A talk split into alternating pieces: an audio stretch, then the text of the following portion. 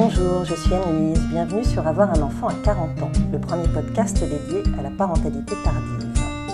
Parents, futurs parents ou tout simplement avec un projet d'enfant en tête, vous y trouverez des conseils d'experts et des témoignages de parents quadra ou presque. Que votre enfant soit issu de la PMA, de l'adoption, d'une famille homo ou monoparentale, votre histoire ne s'inscrit pas dans le parcours classique des familles françaises. Une singularité qu'il vous faudra assumer face à des regards parfois réprobateurs, une histoire qu'il vous faudra raconter à vos enfants, curieux d'en savoir plus sur leurs origines. Pour en parler, je reçois Serge Eiffez, psychiatre et psychanalyste, auteur de nombreux ouvrages sur le couple et la famille. Bonjour Serge et merci d'être avec nous aujourd'hui. Bonjour. Alors, je vais commencer euh, par une question un petit peu générique avant d'aborder des aspects plus pratiques. Pourquoi notre société a-t-elle encore du mal, au XXIe siècle, à accepter que la famille existe sous de nouvelles formes Et peut-on espérer que les choses changent? Bah, Vous savez, la famille, ça représente un peu les traditions. La famille, c'est le pivot d'une société. depuis la nuit des temps, dans toutes les sociétés, ce sont les familles qui permettent aux sociétés de se, de se développer et de transmettre leurs biens, leur patrimoine, leur mhm. culture, euh, et bien évidemment de procréer et de, et de mettre au monde des enfants. Notre famille, nos familles dans nos sociétés démocratiques, elles ont considérablement changé en deux, trois générations. C'est très rapide. Mhm.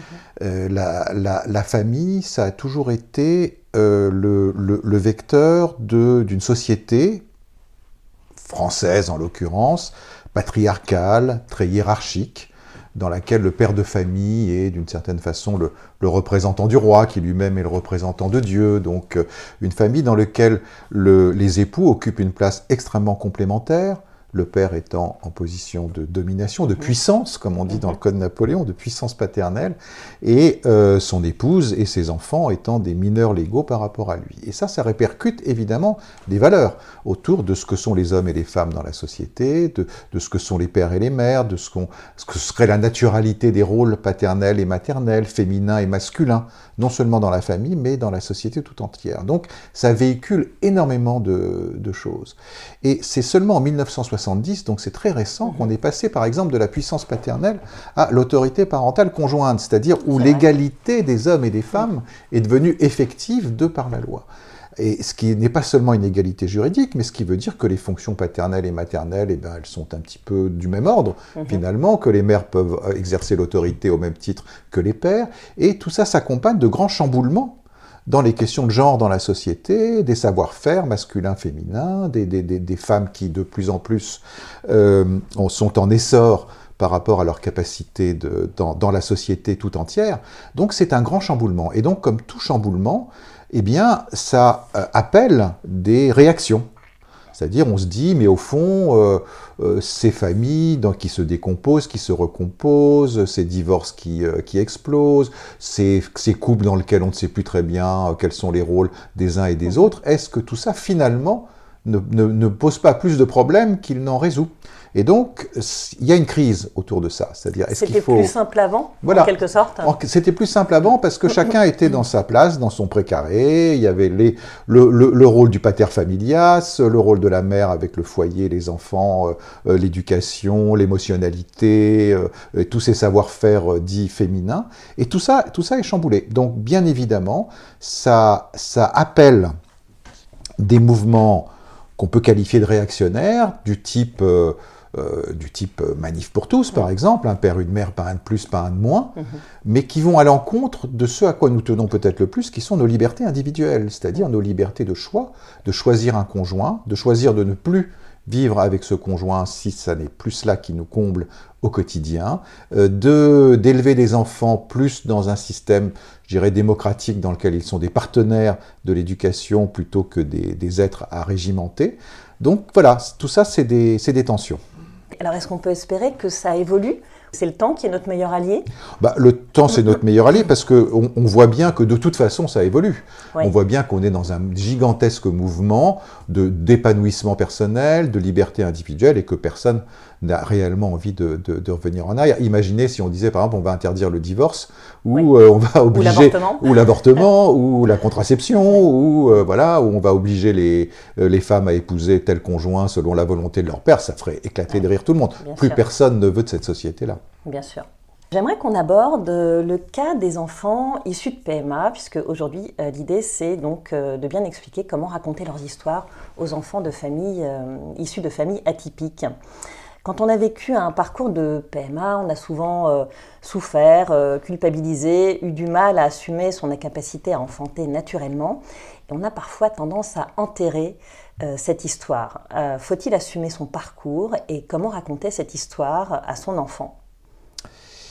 C'est très important de raconter aux enfants une histoire juste de leurs origines, de là où ils viennent, de ce qui a précédé leur venue au monde, de, tout le désir qu'il y a eu pour eux, qui a anticipé leur, leur venue au monde, parce que c'est ça qui les porte dans l'existence et c'est ça qui donne du sens à leur existence.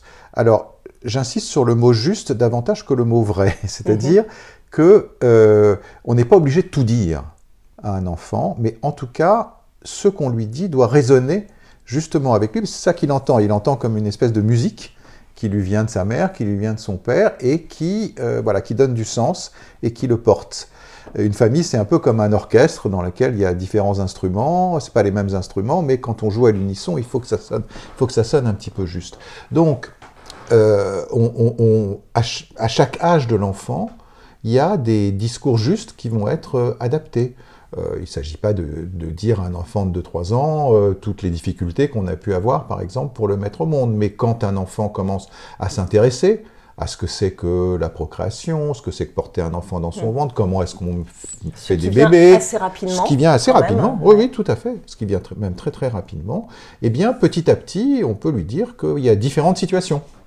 Il y a différentes situations familiales, il y a différentes façons de faire les, de faire les enfants, que dans certaines situations c'est plus difficile que dans d'autres, que dans certaines situations eh bien, euh, le, papa ou la maman a des problèmes de petites graines pour, euh, euh, pour que cet enfant vienne au monde, et que dans ce cas-là, eh bien, il y a d'autres d'autres personnes, d'autres papas, d'autres mamans qui peuvent aider, qui peuvent donner euh, leur, petite graine à eux pour aider le papa et la maman à avoir l'enfant.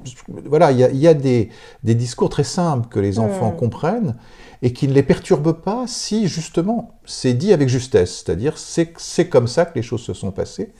Et c'est peut-être parce que justement ça a été plus difficile que dans d'autres situations, que euh, bah, cet enfant, on y tient beaucoup, on l'aime beaucoup, euh, alors sans le culpabiliser non mhm, plus, mais euh, en tout cas que, que, que, ça résonne un peu par rapport à ce qui s'est passé. D'accord. Donc plutôt attendre qu'il pose des questions plutôt que de lui en parler comme ça, euh, spontanément, euh, un peu de but en blanc, oh, plutôt attendre qu'il s'intéresse un peu à la chose. Vous savez, en général, les choses, ça vient dans une conversation avec l'enfant, c'est-à-dire qu'il n'y en a pas un qui pose des questions et l'autre qui répond. On est en conversation permanente avec les enfants, et quand on entend ce qu'ils disent, quand on lit, quand on leur lit une histoire le soir euh, d'un papa ours et d'une maman ours ou de euh, ou de petit ours, etc., qui est dans sa maison, bah, on voit bien au fil de la conversation que des choses vont venir autour mm. de ça, d'être papa, d'être maman, de euh, et, et, au fond, c'est ça qui est juste, c'est-à-dire c'est quand on et c'est au fond toute la, la, noblesse et la richesse du métier de parent, c'est qu'on est toujours un peu dans une anticipation par rapport à l'enfant, mais au plus près. C'est-à-dire qu'il ne s'agit pas d'être quatre pas en avant et d'essayer de le tirer de force vers l'avant, il ne s'agit pas d'être en arrière et de le pousser, il s'agit de le précéder un petit peu et de deviner, à travers ce qu'il vous dit, quels sont ses questionnements. D'accord. Alors, euh, vous parliez des, problèmes de petites graines. Euh, dans le cas d'un parcours euh, avec don de gamètes, donc d'ovocytes ou de spermatozoïdes, c'est vrai qu'on a tendance à penser que les choses se complexifient un peu plus, puisque cet enfant ne porte pas forcément nos gènes ou celui de notre conjoint. ça, c'est une question un petit peu pour les parents. Déjà, en amont de tout ça, comment est-ce qu'on fait pour assumer cela et faire le deuil de la transmission de son patrimoine génétique? Euh, je crois qu'on l'assume lorsque le donneur ou la donneuse occupe une juste place dans l'esprit du, parent. C'est-à-dire, c'est pas un concurrent, c'est pas le vrai père ou la vraie mère de l'enfant, comme j'ai pu l'entendre. Euh, c'est un partenaire.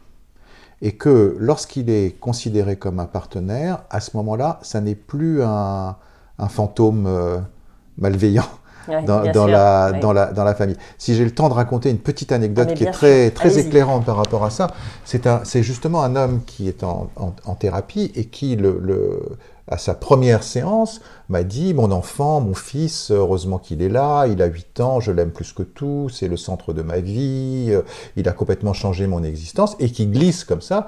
Euh, il est né par, euh, par don de sperme, parce que moi-même je suis stérile, mais j'ai décidé de ne jamais lui en parler, parce que je ne veux pas le troubler par rapport à ses origines, je suis son père, point à la ligne. Et au bout de quelque temps, ce même homme me dit euh, depuis que je travaille avec vous, je, je me suis rendu compte d'une chose, c'est que chaque fois que je regarde mon fils, il a cette expression, chaque fois que je regarde mon fils, je pense à cet homme qui est le donneur de spermatozoïdes. Vous voyez c'est-à-dire entre le j'y pense jamais et le j'y pense toujours, il y a évidemment toute cette richesse de la vie psychique qui est que voilà, euh, on pense, on pense pas, ou que l'inconscient est là et qu'il circule. Mais je me suis dit quand cet homme m'a dit ça, je me suis dit quand il regarde son fils, cet homme, et qu'il pense au donneur, qu'est-ce qui se passe? C'est comme s'il y avait un fantôme qui passait entre lui et son fils. Qu'est-ce que son fils voit dans le regard de son père? À ce moment-là, il se dit pourquoi papa me regarde comme ça? J'ai fait quelque chose de mal, etc. Donc, vous voyez, ça charge de culpabilité une relation, alors que euh, si cet homme donne une juste place à ce donneur, ça, ça dégage un peu la situation. Et c'est à la suite de ça qu'il a décidé de parler à son fils de, ce monsieur très gentil qui avait donné sa petite graine, etc. Mais, et que tout, tout est rentré dans l'ordre par la suite. Alors, ce qui est intéressant, c'est que euh, dans le cas de la, maman, euh, quand on porte un enfant qui n'a pas son ovocyte, on va quand même euh, transmettre certaines choses à son, à son embryon. Je crois qu'il y a des échanges entre le placenta et l'embryon, donc on est quand même dans une transmission. Oui, mais vous savez, alors je ne vais pas vous dire que la transmission génétique c'est rien du tout et que ça n'a aucune importance, mais enfin tout de même, il faut un petit peu le, le remettre à sa juste place. C'est-à-dire que tous les enfants, ils viennent au monde avec euh, un cerveau qui est câblé à 10% de ses possibilités. Et qu'ensuite, c'est dans les premières interactions avec son environnement, avec ses parents, que 90% du câblage du cerveau se met en place dans la relation, dans la relation affective avec l'autre. Donc on voit que la part génétique par rapport à la, part euh, épigénétique, elle est, elle est, elle n'a pas beaucoup d'importance. Alors elle a une importance imaginaire, bien évidemment pour les pour les parents, puisqu'on cherche toujours les yeux bleus, les cheveux noirs, la forme des, mains, etc. Mm. Donc ça c'est très narcissisant de se dire mon fils a mes mains, mes pieds ou mon nez ou je ne sais quoi. Mais dans, dans, la réalité de ce qu'est une personne humaine, de ce qu'est un être humain, c'est-à-dire de, de, sa richesse euh, sensorielle, émotionnelle, relationnelle, tout se joue dans la relation et pas dans les gènes. Donc c'est important d'avoir ça en tête quand même. Oui, bien sûr. Oui, et puis on a le cas euh, de mamans qui, ont, euh, qui, le sont venues via des dons d'ovocytes qui vous expliquent que leurs enfants ont finalement leur mimique, une forme de sourire, une intonation de voix. Absolument, bien sûr, mais même chez les enfants adoptés, vous savez, les enfants adoptés ressemblent aux parents qui les ont adoptés parce que la, ressemblance, justement, le, physique, même l'anatomie, c'est pas quelque chose d'inerte, quelque chose qui est en mouvement, qui est en mouvement dans la relation avec l'autre. Regardez une maman qui regarde son, son bébé. Le bébé se réfléchit dans, la, dans le miroir du visage de sa mère. Donc quand la mère sourit, il sourit, quand elle fait une grimace, hmm. il fait une grimace. Et donc ça, tout ça transforme son visage. Donc euh, c'est là que la morphologie se met en place. Bien sûr. Alors, euh, toujours dans le cas du, du don de, de, gamètes, euh, quand l'enfant a des questions peut-être un petit peu plus grandes sur sa filiation biologique, c'est compliqué parce qu'en hmm. France, le, le, don est anonyme. Oui. Comment on fait quand il veut en savoir un petit peu plus eh bien, quand il veut en savoir un petit peu plus, euh, si effectivement il est né par don anonyme et que parce que les choses sont en train de changer là au niveau des, législations autour de ça, et, je dirais qu'on peut le qu'on peut l'espérer, euh, eh bien, il, il faut d'une certaine façon qu'il fasse le deuil de connaître cette part génétique de lui-même. Parce que ce qu'il faut bien comprendre, c'est qu'il y a effectivement aujourd'hui euh, un certain nombre d'enfants qui sont devenus des adultes et qui euh, tapent à toutes les portes en disant mais il y a une partie de mon histoire qui m'a été escamotée par cet anonymat du don de gamètes. Il faut bien comprendre que ces enfants, ils n'ont pas, ils ne cherchent pas un père ou une mère, ils cherchent une partie euh, de leurs origines. Et, que, euh, qui ils ont donc le sentiment d'être un peu laissés pour compte par rapport à, d'autres enfants, et on peut le comprendre. Euh, c'est pour ça que moi, je suis très, très favorable à ces levées d'anonymat qui vont permettre justement de resituer les donneurs et les donneuses à leur juste place. C'est pas c'est pas de leur donner une grande place parce que c'est justement de les escamoter qui leur donne une grande place dans les fantasmes et dans l'imaginaire de l'enfant et de la famille, mm. comme comme je le racontais dans l'anecdote précédente. En général, quand euh, le, le, le, cas le plus spectaculaire est peut-être celui d'Arthur Kermalvezen qui a, qui a créé une association, écrit un livre sur cette quête de ses origines, euh, de ses origines, de, de, de, de, de ce, de ce père d'honneur qui lui a permis de, venir au monde, et ben comme il est très habile, il a réussi ensuite à recouper à partir de, données génétiques sur Internet. Maintenant, il y a de plus en plus de gens qui font leur, euh, euh, leur, leur, arbre génétique grâce à Internet. Donc, de plus en plus, on peut retrouver. il a retrouvé son donneur. Et voilà, une fois qu'il l'a retrouvé, euh, il a demandé l'autorisation de le voir, ils se sont serrés la main, ils se sont vus deux fois, et, chacun est reparti tranquillement dans son existence. Donc il ne faut pas trop euh, mystifier et gonfler cette histoire-là. En, Suède, qui est un pays qui depuis très longtemps a levé l'anonymat sur le don de, gamètes, et où tous les enfants nés par donneur ont la possibilité de retrouver leur euh, donneur de, de sperme, en l'occurrence, eh bien il y en a très peu qui font cette démarche. Mais le fait de savoir qu'on peut le faire, et je trouve très rassurant. Bien sûr. Et du point de vue du donneur, est-ce que vous ne pensez pas qu'il peut y avoir une érosion des dons euh, si on, justement, si on explique aux gens qui donnent qu'ils euh, vont devoir laisser euh, une trace? Ben, C'est pas ce qui se passe justement, c'est-à-dire ce que, ce, que, ce que montre la, la réalité pour les pays qui ont levé l'anonymat, c'est que il n'y a pas de baisse de donneurs, mais qu'il y a changement de portrait, il y a changement de, de les, les, les, profils les psychologiques des donneurs sont un petit peu différents. Parce que je pense que c'est vrai que c'est pas la même démarche de donner anonymement. Mm. C'est très généreux, hein, je ne méprise pas ça du tout, mais en se disant, voilà, euh, ni vu ni connu maintenant, euh, qui se passera ce qui se passera, j'en entends plus parler, et de donner en se disant, bah, peut-être que dans 18 ans, il y a un jeune garçon, une jeune fille qui va venir taper à ma porte pour me dire, j'aimerais bien vous voir. C'est une autre démarche que je mm. trouve finalement plus généreuse parce qu'on est vraiment dans l'échange et mm. dans le don. C'est-à-dire que on donne quelque chose de soi-même et que ça, ça mérite en retour un contre-don qui serait de, bah, de voir que ce qu'on a donné, bah, c'est abouti à mm. peut-être à quelque chose de très appréciable. Oui, ce serait tout à l'honneur de notre société d'avancer dans ce sens-là. Absolument, oui, oui, tout à fait. Alors le cas de l'enfant adopté, on en a parlé un petit peu, il est, encore différent, on franchit un stade supplémentaire puisqu'on n'a même pas porté cet enfant. Euh, il a déjà une histoire, un vécu plus ou moins long. Là encore, il s'agit de lui dire euh, la vérité, mais avec quels mots, quelle distance, quelle métaphore éventuellement et à quel moment? Oui. Alors, euh, c'est les situations peut-être les plus complexes, mhm. les situations d'adoption moi, comme thérapeute familial, je vois beaucoup, beaucoup, beaucoup de familles au moment de l'adolescence avec des enfants adoptés qui ont été des enfants très, voilà, très gentils, des enfants exemplaires pendant leur enfance, mais qui au moment de l'adolescence, c'est-à-dire au moment où ils tissent leur propre identité, leur identité narrative, eh bien, ça explose un petit peu à l'intérieur d'eux par rapport à cette question des origines. Euh, en général, je dis aux parents, accrochez-vous au bastingage, ça va tanguer un peu, mais vous allez voir, d'ici quelques années, tout va se remettre en ordre, et c'est en général ce qui se passe.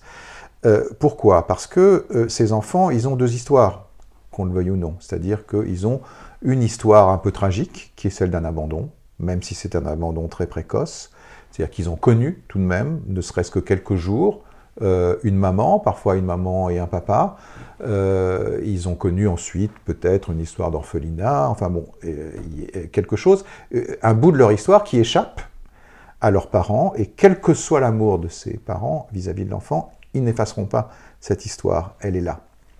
Donc comment est-ce que les parents peuvent faire par rapport à ça? Eh bien, c'est de trouver, je dirais, la juste, le juste milieu entre ne pas résumer entièrement leur enfant à cette histoire tragique d'abandon, mais en même temps ne pas être dans le déni de cette histoire. C'est donc trouver des moments justes pour parler à l'enfant du pays où il est né, de, ce qui s'est passé quand on est allé chercher à l'orphelinat, de, des émotions qu'on a ressenties, enfin de toute cette histoire de, de, l'adoption, mais en même temps euh, ne pas l'assommer avec ça. Mmh, voilà, parce que il est cet enfant, il est dans une famille, il a des grands-parents, il a des cousins, des cousines, des oncles, des tantes, etc.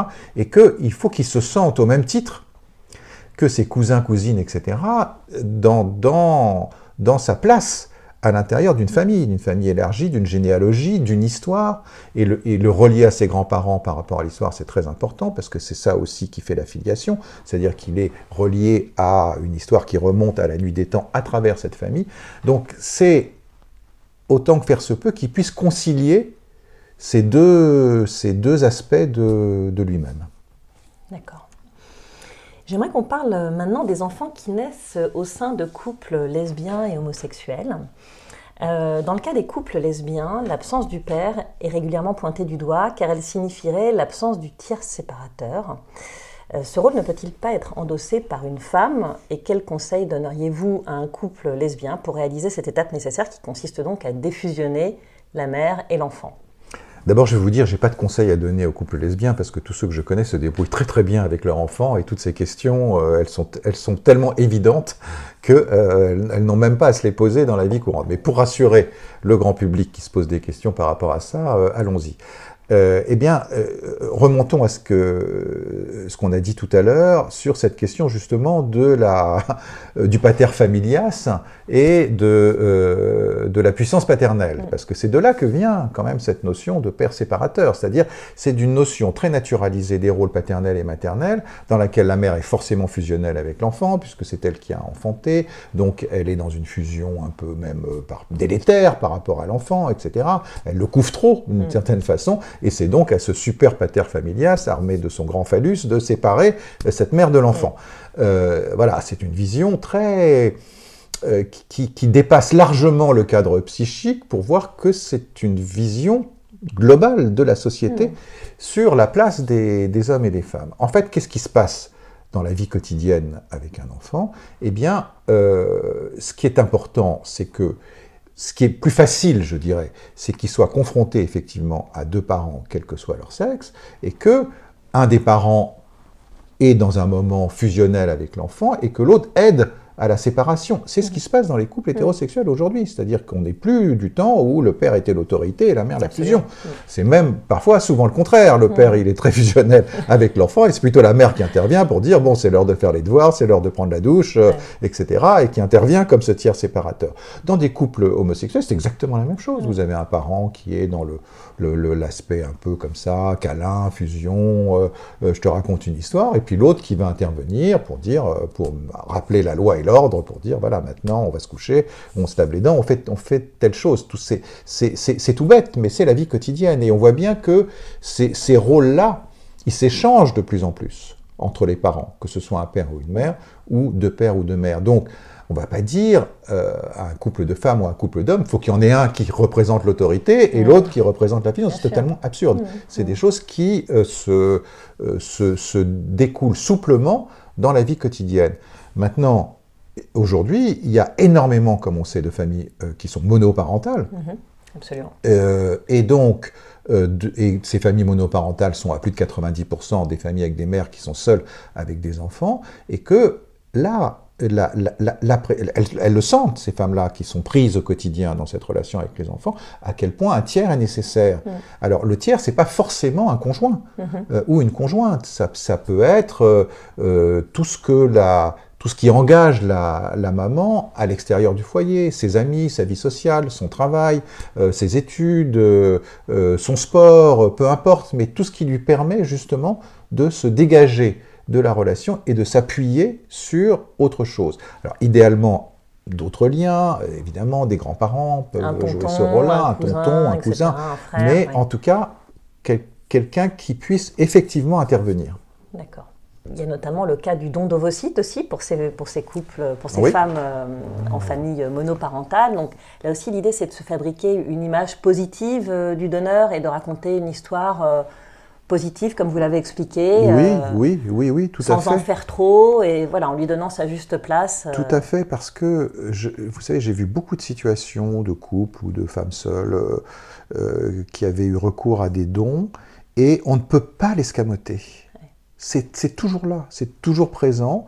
Donc, puisque c'est présent, euh, eh bien, autant en faire un élément de dialogue et pas un élément de, de, secret ou de, fantasme. ou, de, ou de fantasme délétère. Hmm, d'accord. Chez les couples homosexuels qui font une GPA à l'étranger, la mère porteuse est présente euh, les premiers jours, puis elle s'efface naturellement peu à peu, même si on garde le contact avec elle. Euh, là encore, quel conseil vous donneriez à ces deux pères pour accueillir euh, cet enfant Comment est-ce qu'on crée le lien d'attachement mmh. euh, dans cette situation?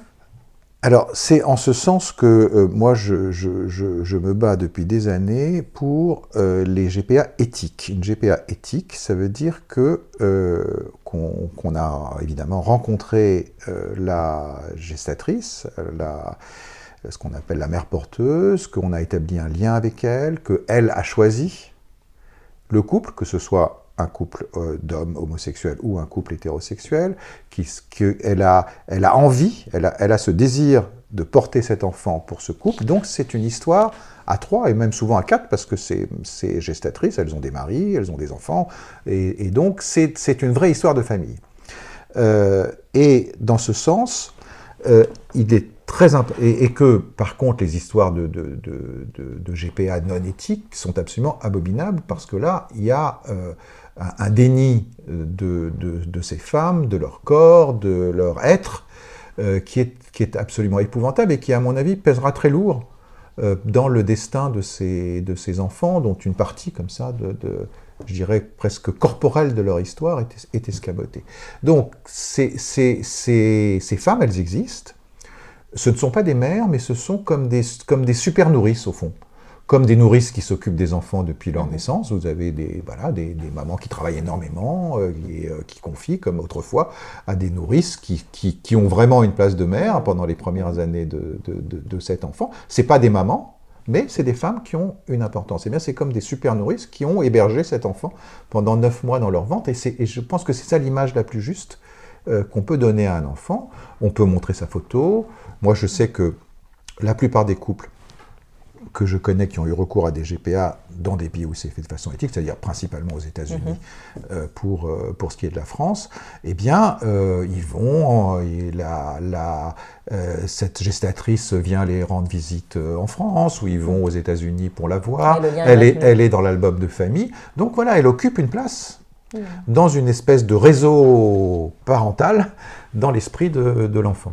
D'accord. Et alors, en dehors de cette mère porteuse, qui a son importance, donc le, couple homosexuel est là, mm. comment est-ce qu'on crée ce lien avec euh, un enfant qu'on n'a pas porté, avec, euh, de façon assez naturelle et spontanée? C'est aussi un peu un faux problème. Finalement, il, se débrouille, euh, il se débrouille très Vous savez, vous mettez un bébé qui vient de naître dans les bras de n'importe qui, qui, a, euh, qui est cortiqué normalement et qui a une vie émotionnelle normale, eh ben, il se crée immédiatement un, lien, d'attachement extrêmement fort avec cet enfant. Il suffit de l'avoir euh, nourri trois fois, de l'avoir veillé trois fois la nuit, et, tout de suite on est pris dans euh, cette, ce qu'on appelait autrefois l'instinct maternel, mm, mm, mm. mais qui est l'instinct de toute personne humaine qui est en contact avec un, un, nouveau-né. Et qui a envie de l'aimer et de s'en occuper et de l'élever. De, l'aimer et de s'en occuper, bien évidemment. Et, et, ce qui permet ce lien, c'est que l'enfant, immédiatement, renvoie quelque chose de, cette, euh, de cet attachement,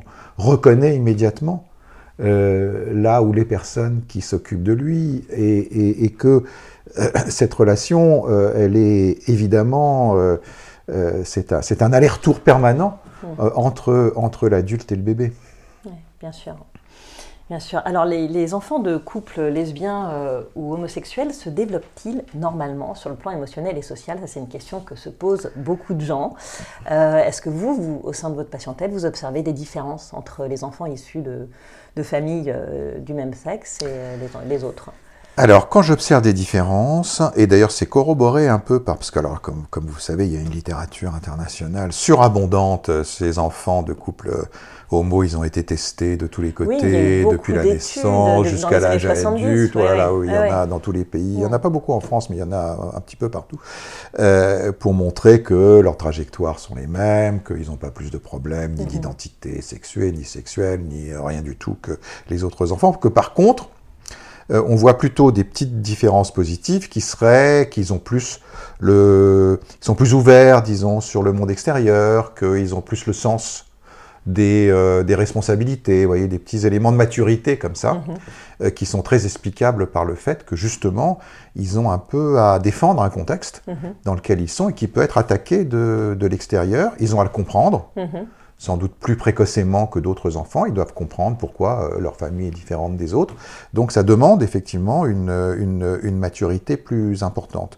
Et c'est ce que je constate à mon modeste niveau quand je reçois des, des familles, euh, euh, des familles homoparentales, c'est que effectivement c'est plutôt des enfants qui sont très éveillés, qui sont très curieux, mhm. voilà, qui, qui ont un regard critique aussi mhm. sur les discours qui les entourent parce qu'ils doivent les, les, déconstruire et les reconstruire en permanence. Mm.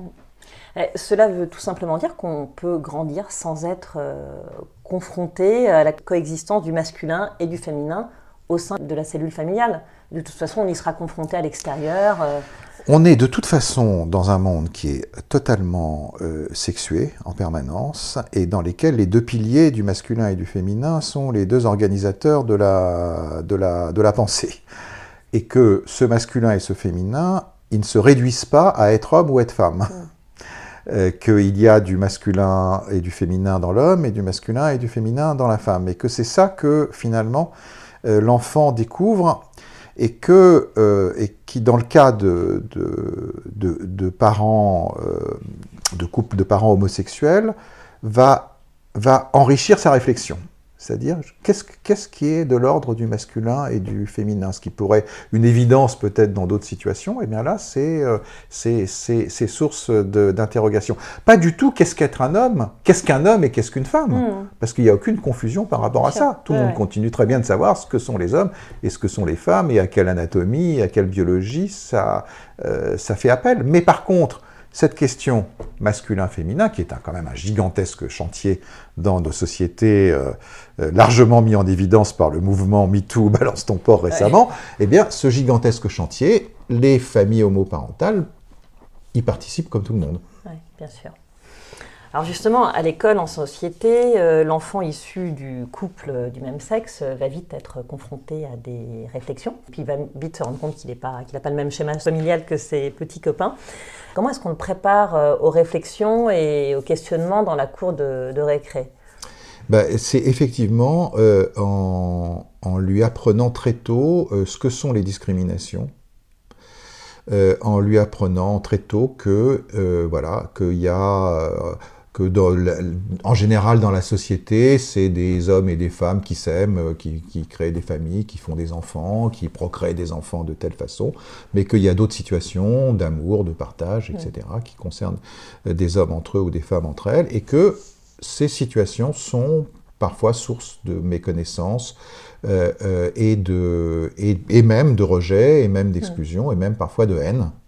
Et que, voilà, c'est la réalité, mais c'est la réalité que vivent d'autres enfants dans des situations de discrimination aussi, parce qu'ils vivent du racisme, de l'antisémitisme, euh, parce qu'ils euh, sont, euh, ils sont physiquement différents des autres, et que donc ils vont être plus petits, plus grands, plus gros, plus, plus roux, plus je ne sais quoi, mais que bon, il y a des traits comme ça qui sont discriminants, et que donc il faut apprendre à aux enfants le plus tôt possible à s'aguerrir par rapport à ça.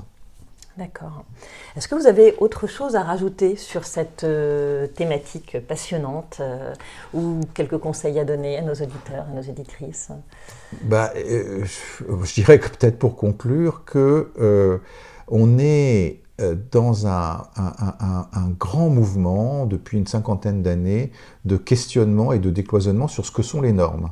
C'est-à-dire que les normes, elles ne sont plus données comme ça par, la religion, euh, ni même par la loi d'ailleurs, euh, depuis, depuis quelque temps maintenant, et c'est à chacun de forger les siennes, c'est à chacun d'inventer quelles sont les normes qu'il a envie de, auxquelles il a envie de se, plier, et surtout qu'il a envie de transmettre à ses enfants. Euh, et par norme, j'entends tout un système de valeurs, de règles, d'usages, de coutumes euh, qui vont être celles de sa, de sa famille. Chaque famille est originale aujourd'hui par rapport à ça. Et que donc, il s'agit de... Je dirais que la tâche de chaque famille, c'est d'y réfléchir et de savoir qu'est-ce que, quelles sont ces valeurs qu'ils vont transmettre à leurs enfants et d'être fiers de ces valeurs pour que les enfants en soient fiers à leur tour. Merci Serge Fez. Je rappelle que vous êtes psychiatre et psychanalyste, responsable de l'unité de thérapie familiale à l'hôpital de la Pitié-Salpêtrière à Paris.